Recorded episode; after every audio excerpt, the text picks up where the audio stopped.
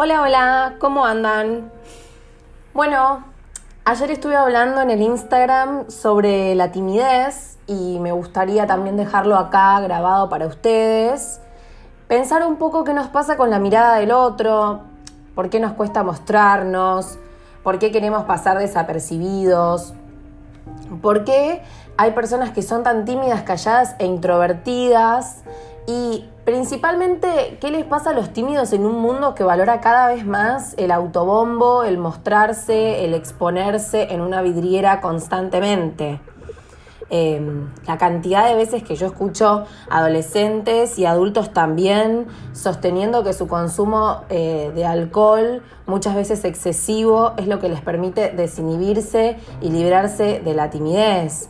Digamos, teniendo que caer en un consumo muchas veces problemático de alguna sustancia, sea alcohol, sea alguna droga, como para poder mostrarse a un otro, ¿no? De otra manera, sin esa sustancia, no pueden. La timidez por sí sola no es mala, solamente aparece como algo molesto cuando interfiere en las metas y los objetivos de las personas y las detiene. Es decir, no es lo mismo ser tímido o vergonzoso que empezar a evitar situaciones sociales, ¿no? Porque las fobias sociales existen y eh, por lo general las personas se van aislando paulatinamente sin darse cuenta de que están desarrollando un trastorno fóbico. Entonces lo primero que me, interesa eh, marcar acá, señalar, es que no es lo mismo una fobia social que una persona tímida. La timidez se siente en el cuerpo entero, ¿no? Frente a una situación de exposición, las personas tímidas pueden sentir taquicardia, rubor facial, sudoración excesiva, tensión eh, muscular, em, ¿qué más? Eh, malestar gastrointestinal, incluso temblor de voz y de manos, ¿no? Y fisiológicamente lo que ocurre en el cuerpo es un aumento de adrenalina, que se traduce en todas estas manifestaciones corporales. Em, la adrenalina no solamente está presente en la timidez, sino también en estados de ánimo como la excitación. Y esto me parece bastante curioso porque un mismo neurotransmisor aparece en dos situaciones por demás distintas, ¿no? Eh, en el momento en que estamos excitados, en el momento en que estamos replegados sobre nosotros mismos. Eh, sí, digamos, así de extraño es el cuerpo humano. La timidez eh, puede ser situacional, eh, puede estar asociada únicamente a un evento o situación específica. Es el caso por ahí de las personas que son muy tímidas cuando se sienten expuestas a hablar en público, por ejemplo, y mm, este tipo de timidez suele, eh, suele aparecer cuando las personas se sienten expuestas a una figura que consideran de autoridad, como pueden ser profesores o jefes.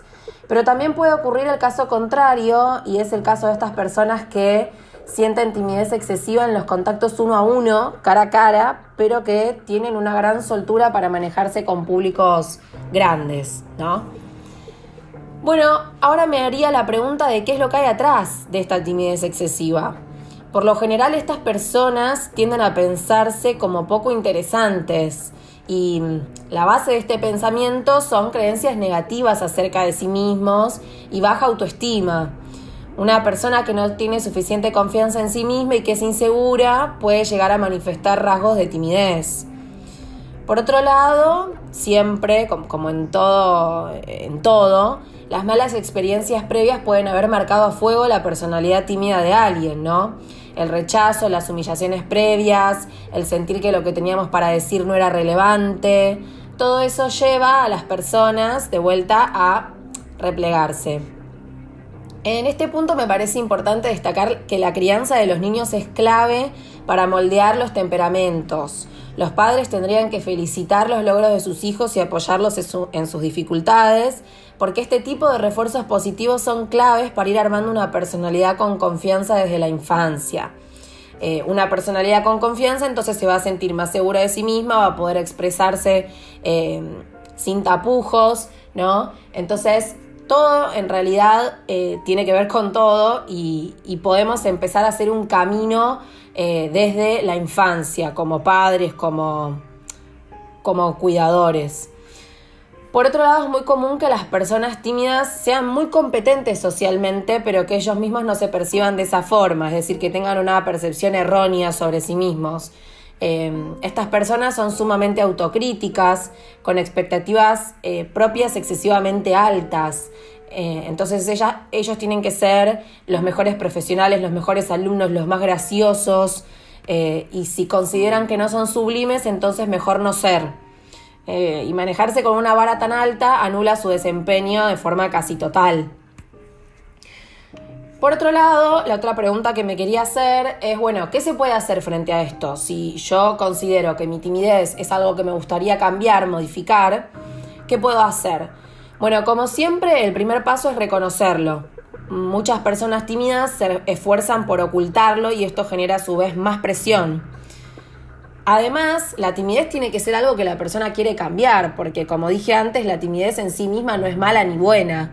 Eh, y puede pasar que haya gente que no quiera cambiar esto, que no, no le genere un problema o que no lo vean como algo a modificar. Pero en el caso contrario, en el caso de que sí se quiera modificar, de que sí lo quieran cambiar, lo primero que tenemos que hacer es, bueno, reconocernos como tímidos. Yo hablo en plural, pero está mal porque yo no soy tímida, pero bueno, reconocerse como tímidos y eh, enfocar en las situaciones en las cuales la timidez se vuelve paralizante, ¿no? El teatro de improvisación para mí ayuda mucho, porque mm, lo importante eh, es establecer conexiones con los demás y no focalizarse tanto en lo que las personas hacen bien o hacen mal. Eh, de hecho, en el teatro de improvisación no está definido el criterio eh, acerca de lo que está bien y de lo que está mal, simplemente hay que sacar acciones de la galera con rapidez, entonces esto puede ir em, generando eh, más confianza, exponerse más y, y no juzgar tanto cada una de las acciones que hace la persona, ¿no? Aunque no lo crean, la postura también es muy importante. La cabeza alta, los hombros hacia atrás, el torso erguido. Esta disposición corporal reduce los niveles de estrés ya que proporciona una imagen confiada. Digamos, hay que ser natural eh, también. Eh, por otro lado, eh, como dijo Wilde o Wild, Oscar Wilde, sé tú mismo, todos los otros lugares ya están tomados por otra persona, digamos. Intentemos no copiar a nadie, ser auténticos, porque eso es algo que se transmite y que le llega al otro, al, receptor. Adquirir una fachada o querer copiar al resto muchas veces produce rechazo o falta de credibilidad en el resto. Y por otro lado hay que ir exponiéndose lentamente a las situaciones que generan estrés y retraimiento. Al principio, obviamente, esto va a ser difícil y es por eso que es un proceso y que hay que ir de a poco. Em, en la medida en que las personas confirmen que sus ideas sobre la situación eran exageradas, probablemente van a ir ganando confianza para eh, el futuro, hasta llegar a un punto en el que pueden exponerse a una situación casi sin sentir esta timidez corriendo por, por sus cuerpos. En definitiva, para mí hay que dejarse de hacer la pregunta ¿qué va a pensar de mí? Digamos, todos estamos determinados en mayor o en menor medida por la mirada de los otros y esa mirada va a juzgar, va a señalar o va a habilitar, ¿sí? Si nos callamos, si no participamos, el otro solo va a poder pensar que somos un misterio, no va a poder pensar mucho más de nosotros. En la medida en que vayamos expresándonos, los otros van a poder decidir si les gustamos o no. Obviamente, ese no gustar es fuerte, genera genera eh, en nosotros eh, muchas cosas el rechazo, eh, pero la realidad es que hay que poder enfrentarlo aunque nos duela.